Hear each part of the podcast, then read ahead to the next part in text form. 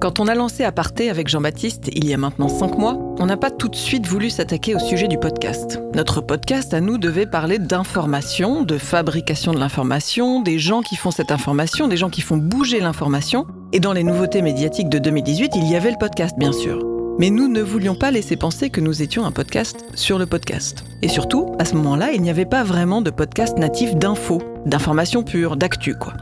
Alors pour être honnête, il y avait quand même déjà Programme B, une émission produite par Binge Audio, l'un des studios de podcast natifs les plus dynamiques en France.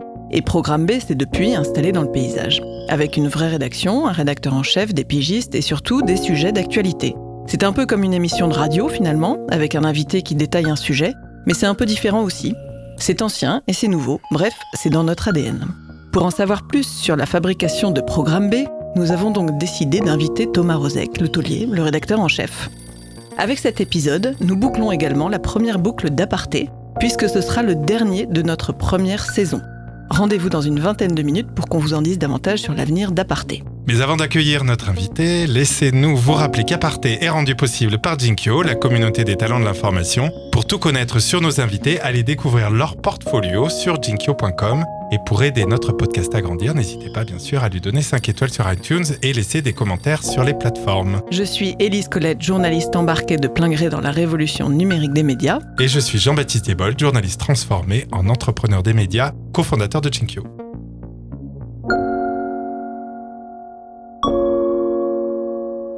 Salut, c'est Thomas Rozek. Je sais pas si comme moi vous avez cette sensation étrange que pas une année, pas un mois ne se passe sans que sorte un film, un livre, un documentaire explorant pour la millième fois la Seconde Guerre mondiale et tout particulièrement le nazisme. Alors moi j'ai fait des études d'histoire, j'ai travaillé très précisément sur ces sujets donc ça m'intéresse, mais je peux pas m'empêcher de m'interroger à force de les voir en permanence ou presque nous revenir. D'ailleurs il n'y a pas que dans le domaine artistique ou dans la recherche qu'ils s'invitent, dans l'actu également. Régulièrement dans la presse on peut lire des articles révélant des pans jusqu'ici ignorés de cette histoire qu'on a pourtant l'impression de connaître par cœur. Par exemple, il y a quelques temps, on apprenait le passé nazi terrifiant du médecin autrichien Hans Asperger, l'une des figures de la pédopsychiatrie dont le nom est associé à un célèbre syndrome autistique. Et des cas comme celui-là, ben, il y en a eu beaucoup et il y en aura sans doute encore. Bref, nous n'en avons pas fini avec le Troisième Reich. Mais pourquoi? Qu'est-ce qui fait qu'on en revient en permanence à cette époque? Qu'est-ce qui explique que malgré la sensation d'avoir tout vu, tout lu, tout entendu sur cette période, on y découvre encore de nouveaux détails? Ce sera notre épisode du jour. Bienvenue dans Programme B.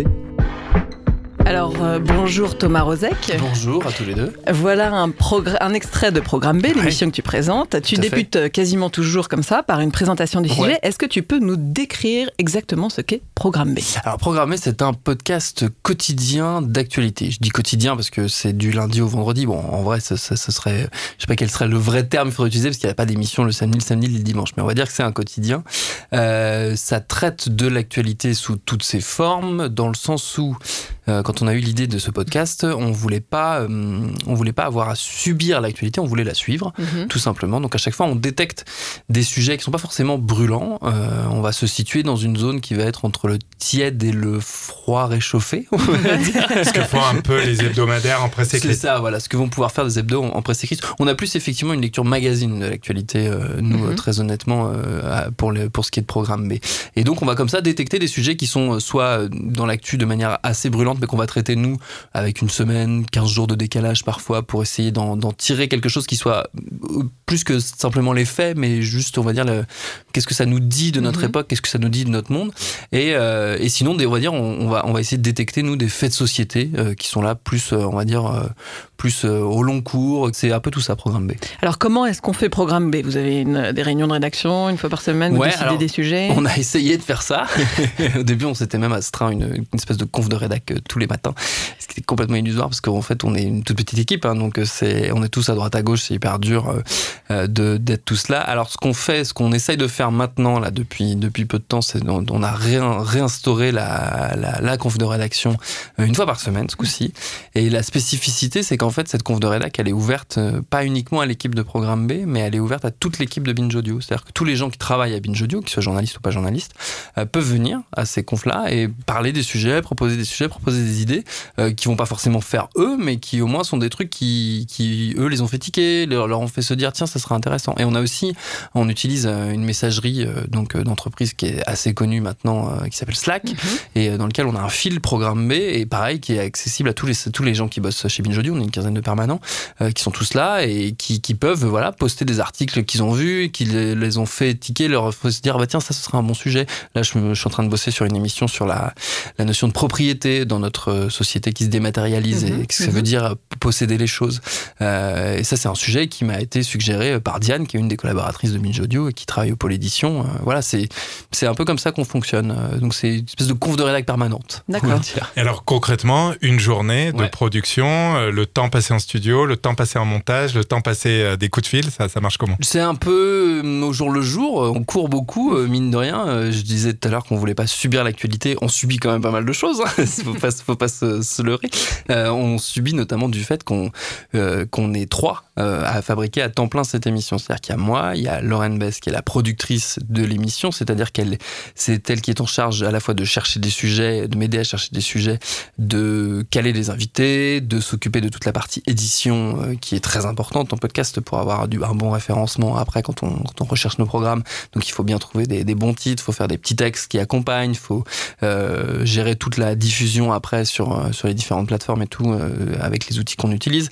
Donc voilà, et il y a Vincent Hiver qui est le réalisateur de l'émission et qui, qui lui bosse avec moi et avec Lorraine en, en, permanence pour, pour fabriquer les épisodes. Donc après en gros, si on prend une journée type, euh, mettons, on essaie toujours d'avoir une, journée ou deux journées d'avance pour pas non plus se mettre trop dans le jus. Ça nous arrive d'être complètement dans le jus, mais euh, on va dire que la matinée va être consacrée au dérush et au, et au montage de, des interviews. C'est plutôt ça que je préfère. Donc ça va être ça le matin et l'après-midi va y avoir, euh, je vais avoir écrit mes textes, on va les mettre en, boîte, en studio et puis après on va monter tout ça pour faire le produit fini, l'écouter entre nous. David Carzon, qui est le directeur de la rédaction de Binge, va intervenir aussi pour écouter, pour valider ou pas euh, certains textes, pour, euh, pour échanger avec nous sur des idées. Euh, puis on pense, on se projette déjà sur les sujets d'après, les semaines d'après, tout ça. Voilà, ça va être un et, peu et du coup, la partie tournage Alors, la partie tournage, ça va être. C'est éparpillé au fil de la semaine, parce que les sujets, donc on essaie de les caler un peu en avant. Donc, on va passer à chaque fois 15-20 minutes en studio avec les invités. Ou alors, je vais me déplacer, ça m'arrive aussi assez souvent, de sortir, d'aller. alors, malheureusement, pas plus loin pour l'instant que la banlieue parisienne. Là, tu pars avec quoi comme J'ai un Zoom et un, et un LEM que j'ai volé à Radio France. C'est toi c'est toi, qui enregistre. Oui, quand je suis à l'extérieur, c'est moi qui enregistre. Ouais, Après, quand je suis en studio, c'est Vincent, euh, mon réalisateur, qui, est au, qui est aux commandes, euh, d'avoir un son propre. Et, donc, tu, tu, montes beaucoup. C'est une émission quotidienne, mais qui n'est pas fait dans les conditions du, direct. Ouais, on a, pris, on a fait ce parti pris-là dès le début. Euh, ça nous permettait, nous, d'être plus souple sur le format au final. de, de se laisser le temps de tester, d'avoir une personne qui vient en, en tant qu'expert. Si on trouve que finalement, on va en garder qu'une petite partie, on peut compléter avec d'autres gens derrière. Donc, comme on fabrique les émissions un peu comme des Lego comme ça, ne pas faire tout de suite les micros d'intro et tout ça, c'était plus simple. En fait, quand on est en presse écrite, on n'écrit pas le chapeau au début de, avant mhm. d'avoir fait les interviews, on écrit le chapeau à la fin de une fois qu'on a fait son enfin, quand on fait bien son travail. Quand on fait bien son travail, effectivement. Et nous, pour info, on fait à peu près dans les conditions du direct. Aujourd'hui, par exemple. voilà, voilà c'est une autre dynamique. Ça, ça, aurait très bien pu être une option. Passe moins de temps en montage que toi. Effectivement, ça aurait très bien pu être une option et on aurait très bien pu partir là-dessus. Là, on avait eu envie de tester, de profiter justement de, des libertés que permettent le podcast pour, euh, pour, euh, pour s'affranchir de ça, ce qui est ce que moi j'ai toujours fait en radio, c'est-à-dire j'ai toujours fait dans les conditions du direct, même quand c'était pas forcément du direct. Mhm. J'ai toujours bossé comme ça, parce que c'est comme ça qu'on m'a appris à travailler. Et comme ça qu'on gagne un peu de temps. Aussi. C'est ça. Euh, pour arriver au programme B actuel, vous avez tâtonné ou vous avez tout de suite eu la bonne idée? Alors, l'équipe qui gère programme B a finalement assez peu tâtonné. Après, Binge a plus tâtonné, on va dire, si on prend la, la, photo euh, plus large, euh, pour reprendre une expression anglaise que je traduis comme ça à la euh, C'est-à-dire que, en, gros, depuis l'arrivée, donc je parlais de David Carzon tout à l'heure, il est arrivé dans l'aventure Binge je dirais il y a deux ans et demi, je n'ai pas la, chronologie parfaitement en tête, mais je pense en 2017. Euh, et à partir du moment où il est arrivé, c'était dans l'optique justement de développer une offre autour de l'actualité. Donc mhm. euh, moi j'étais déjà collaborateur de Binge, mais sur Nos Ciné, qui est le podcast d'actu ciné que j'anime à côté depuis depuis quatre ans. Mais je m'occupais pas du tout de la partie actu. J'étais toujours à Radio France. Donc David a développé plein de plein de comme ça, plein de plein d'idées, de formats. Ils ont testé plein de choses. Il a fait des bouts d'entretien des fois des trucs sur 5 minutes, des trucs plus longs. Euh, il y a eu des tests sur des flashs aussi, parce qu'à l'époque euh, se développaient euh, les, les, assistants vocaux qui étaient en demande d'une offre avec des, des flashs d'actu, des choses comme ça, des flash briefs, comme on dit.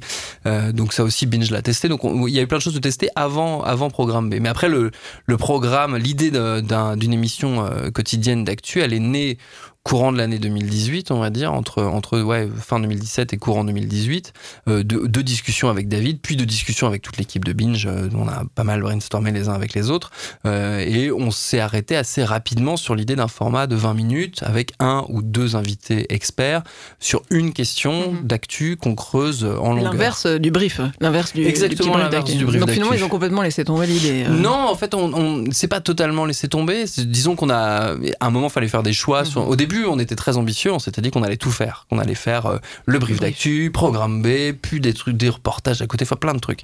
Euh, évidemment, on n'a jamais eu le temps de faire tout, et on s'est dit assez rapidement, plutôt que de faire euh, plein de choses très vite et pas forcément très bien, concentrons-nous sur un seul format qui nous paraît être le plus opportun et le plus pertinent avec, euh, avec la notion même de podcast et avec ce que les gens peuvent consommer en tant que, en tant que podcast et ce que nous on a envie de proposer et d'entendre, ne serait-ce que d'entendre en tant qu'auditeur.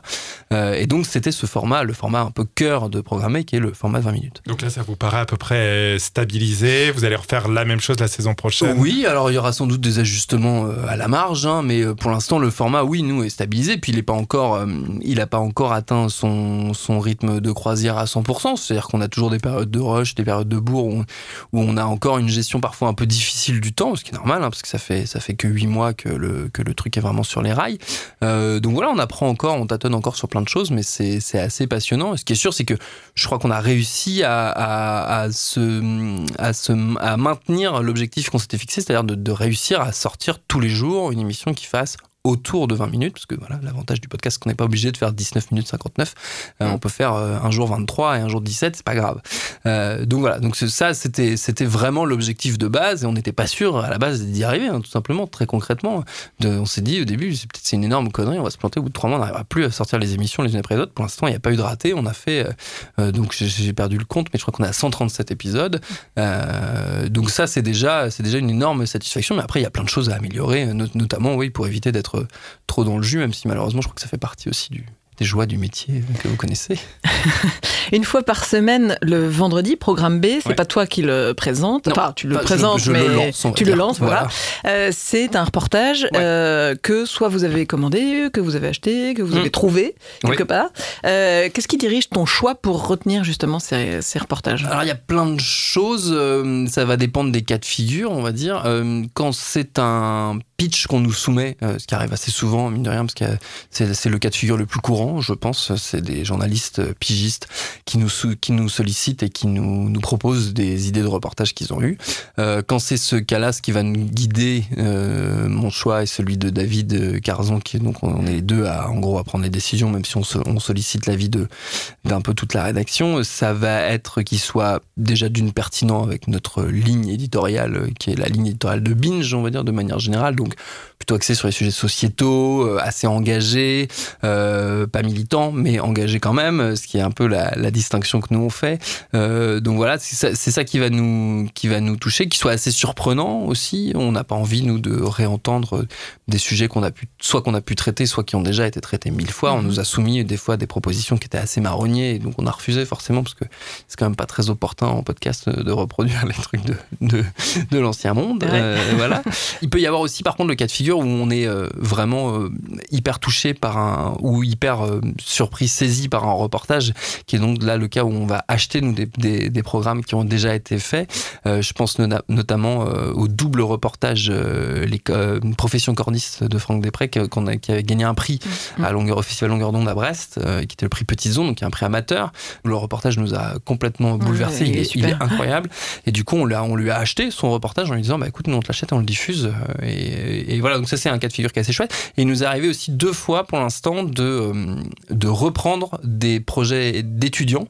En fait, on avait notamment rencontré Bastien Munch, un jeune journaliste qui s'appelle Bastien Munch, qui, est, qui était journaliste à Lichba, à Bordeaux. David était intervenant et qui avait proposé, lui, Bastien, de raconter son rapport à la danse en tant qu'homme. Et, on avait trouvé ça super. Donc il avait fait une espèce d'ébauche de ce projet et on lui a demandé après de, de, refaire ce truc-là, mais de manière un peu plus ambitieuse et avec du son propre, pas des sons téléphone, enfin voilà, bref, des petits détails comme ça, euh, et tout en le payant évidemment. Et donc ça, ça nous est arrivé deux fois parce qu'on l'a refait il y a pas longtemps pour un, pour un, un reportage sur le Donbass. Est-ce que vous avez un premier souvenir euh, musical? La première fois qu'un qu'un disque vous a accroché euh, comme ça en tant qu'auditrice euh, purement? Ah ouais, c'est très clair. Hein. C'était vraiment David Oistrakh et le concerto de Tchaïkovski. Et là, vraiment, à ce moment-là, je savais que c'était un rêve et que ça allait devenir vraiment euh, mon métier. Que ça allait jamais, en tout cas, que ça n'allait jamais me quitter. Hmm. Voilà, et donc c'est grâce à grâce à David Oistrakh et je voyais aussi mon père l'admiration qu'il avait pour lui et, puis après Tchaïkovski, voilà si vous avez un petit peu enfin si vous savez l'histoire que j'ai eu avec le film Le concert, euh, j'ai toujours su que voilà, il allait se passer un truc euh, spécial avec ce concerto et donc du coup ce premier souvenir. Voilà.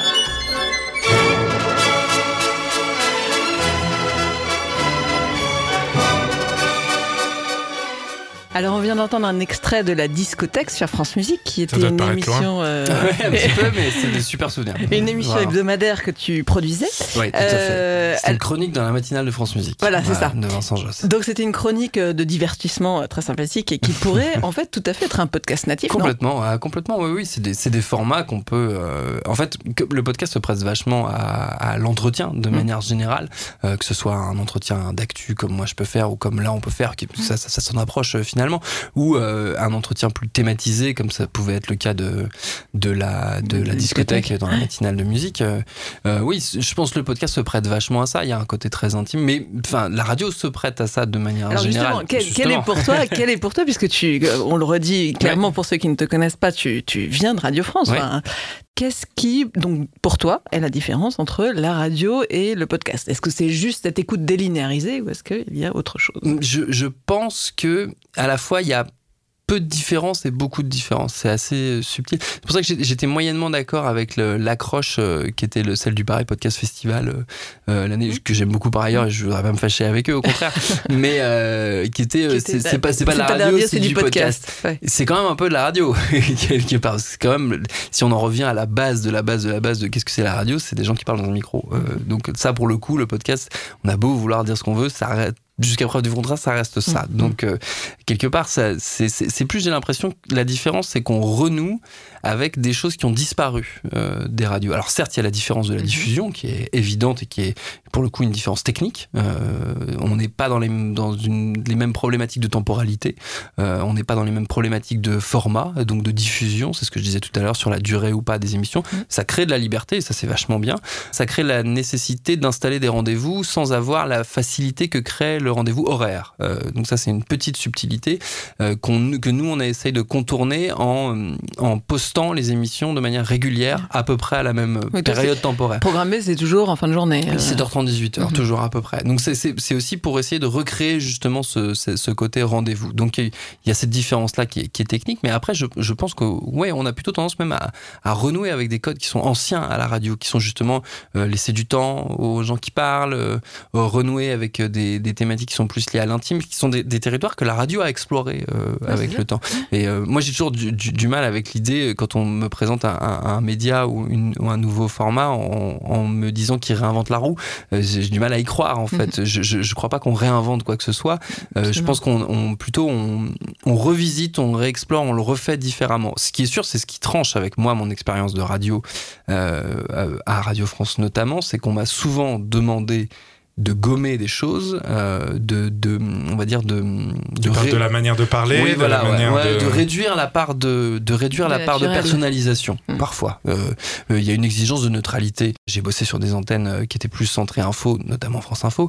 J'ai pu faire de l'actu pur et dur, où là, pour le coup, la part d'incarnation hmm. n'a pas forcément sa place. Mais ce qui est après, ce qui n'est pas forcément un mal, c'est assez logique. Et puis, et en même temps, la quand la seule part d'incarnation qu'on nous propose sur ces antennes-là, c'est l'éditorialisation à tout prix et, et le commentaire d'actualité en permanence, euh, à la limite, tant mieux qu'on supprime la- qu'on supprime l'incarnation.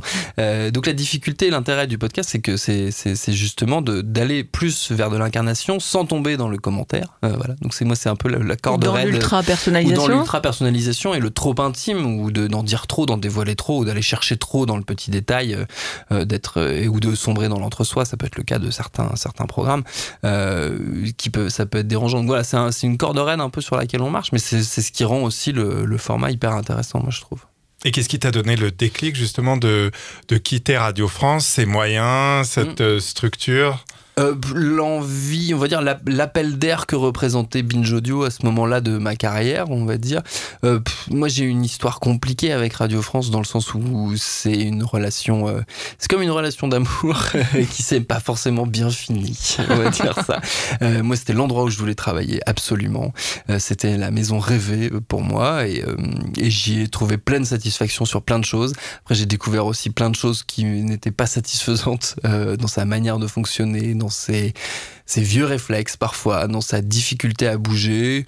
Et cet Dans- appel d'air, du coup, c'était quoi? C'était C'était la possibilité. innover, faire Oui. des nouvelles émissions, avoir plus de liberté, pouvoir incarner plus? C'était la possibilité de pouvoir faire ce que je voulais et d'être aux commandes de mon propre projet. Il y a aussi ça, hein, très clairement, ce qui était plus, de, qui était plus possible possible. l'état actuel des choses à Radio France, vu le poste qui était le mien, parce que j'avais accepté un, un poste qui était plus lié à la, aux activités de télévision euh, de, de Radio France, qui du coup correspondait plus trop à mes envies de, de, de, de journalisme et à mes envies tout simplement.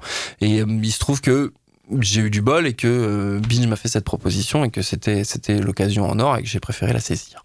Vous étiez les, les premiers à, à Binge, Ouais. on va dire, parmi les premiers euh, à faire du podcast justement sur l'actualité. Ouais. Vous ne l'êtes plus aujourd'hui. On va dire qu'il y a par exemple Code Source du Parisien. Est-ce qu'il y en a d'autres? Qui était une qui est une Qui était un petit peu une émanation. de Binge Audio. Qui est un peu une- alors, on va expliquer. la concurrence soi-même, c'est parfait. voilà Ouais. c'est ça Non, Donc c'est une émanation de Binge Audio parce qu'effectivement le Parisien et les Échos ont pris des parts dans Binge Audio c'est ça et que du coup il y a eu Binge a accompagné éditorialement et techniquement euh, le lancement de démarrage de Code Source euh, Voilà. qui s'est fait en, en collaboration mais qui est fait par les, les gens du Parisien hein, bien sûr c'est pas fait par nous mais qui, a- qui était qui s'est fait en collaboration avec euh, avec Binge Audio ouais. Et donc tu les considères aujourd'hui comme des concurrents Code Source ou est-ce qu'il y en a d'autres? Est-ce que comment ça se passe? Alors pour l'instant, de ce que je sache, non, il n'y en a pas vraiment d'autres et j'espère qu'il y en aura d'autres par contre. Euh, vraiment, Euh, j'ai aucun intérêt moi à être euh, seul sur le créneau, surtout que je pense qu'il y a plein de territoires d'actu qu'on n'explore pas et qui- qu'il faut, qu'on qu'il faut explorer et qui sont très bien. Euh, Code ce que fait Code Source, je vais pas dire que c'est pas bien parce que je Mm. trouve ça vraiment, d'une part, euh, très honnêtement très bien, puis en plus c'est fait par la maison donc je vais, je vais pas cracher dans la soupe. Euh, non, non, non, en plus ils sont, ils sont sur des territoires euh, qui sont ceux du Parisien pour le coup, Mhm, donc ça c'est c'est hyper intéressant. Et puis c'est, je, je- moi j'attendais vraiment en tant que journaliste et en tant que grand amateur d'infos, d'actu et de, et de presse tout simplement, euh, j'attendais vraiment de voir émerger, comme on a pu le voir aux États-Unis, même si c'est pas toujours bien de copier les Américains, mais bref, là pour le coup, je trouvais que c'était pertinent.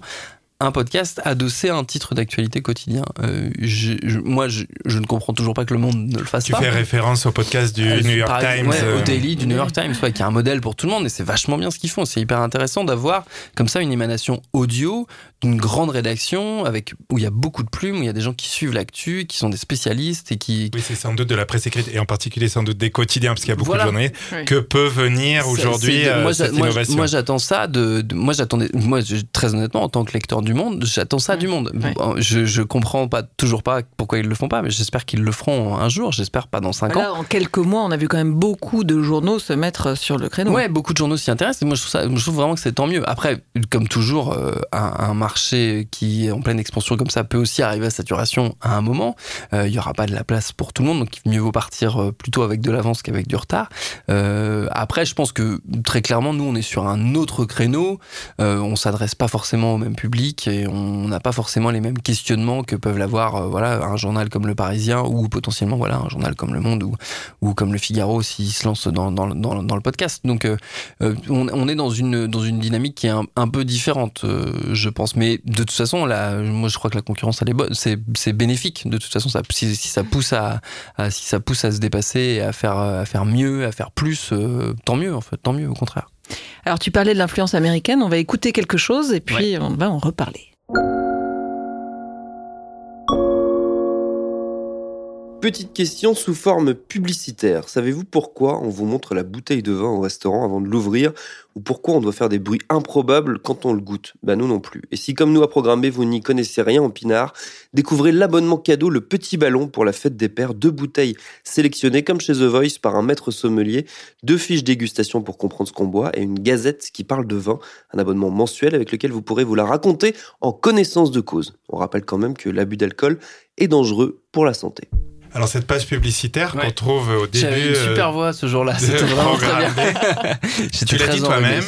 Tu fais des petits clins d'œil, euh, voilà, de, de, humoristiques. Ce débat, euh, la page publicitaire euh, incarnée mm. par le, le, le, présentateur, le, du, podcast, du podcast c'est vraiment au cœur mm. aujourd'hui de, de, la question du, du podcast. D'un côté, on a la poudre, voilà, avec Lorraine Bastide qui a complètement, voilà, peut-être même inauguré ce, ce format-là en France. Et puis de l'autre côté, Pascal Arc euh, qui préférait finalement couler euh, sa boîte que de faire des choses comme ça.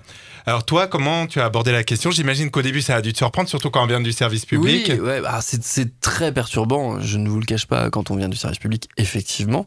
Après, euh, je crois qu'il faut pas se draper dans sa pudeur de journaliste et, euh, et de dire non, les, les, les, basses considérations matérielles ne me, ne me concernent pas. Euh, moi, je trouve pas ça très, on va dire, pas corporate, c'est pas très fair play pour l'équipe, pour le reste de l'équipe, par exemple de Binge Audio, qui, euh, je suis bien content qu'il y ait des gens qui soient payés à, Binge Audio pour euh, faire venir des sponsors et faire et trouver du brand content, euh, trouver des marques avec lesquelles bosser parce que c'est eux qui payent mon salaire. Du coup, en l'occurrence, c'est pas Programme B qui paye mon salaire. Programme B ne génère pas d'argent en soi, à part sur les sponsoring comme ça.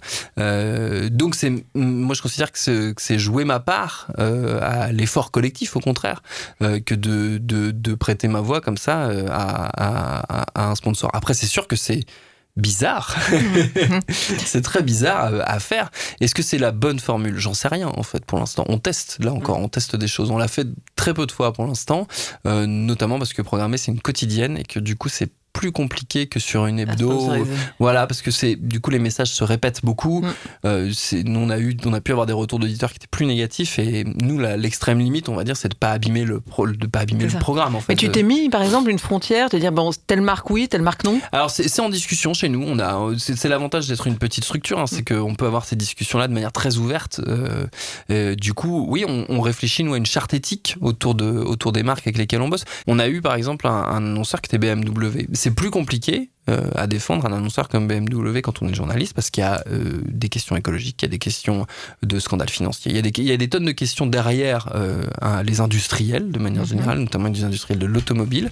Il y a beaucoup plus d'interrogations et de potentiels sujets journalistiques qui peuvent non pas créer des freins en termes de boulot, mais créer la suspicion du conflit d'intérêt. Et ça, c'est encore pire à la limite que le conflit d'intérêt, c'est la suspicion du conflit d'intérêt. De se dire, vous n'avez pas traité ce sujet parce, que, Alors qu'en fait, parce on a de moi, vous avez été. Parce que de moi, vous étiez sponsorisé par, par BM et qui, du coup, ils vous ont filé 100 euh, balles pour euh, que vous fermiez vos gueules. Ce qui, évidemment, ne sera pas le cas parce qu'en fait, ça ne fonctionne pas comme ça, malheureusement. Mm. Euh, c'est, ce sera juste très connement que le sujet, on l'aura pas traité parce qu'on aura, parce qu'il y aura une, bonne raison.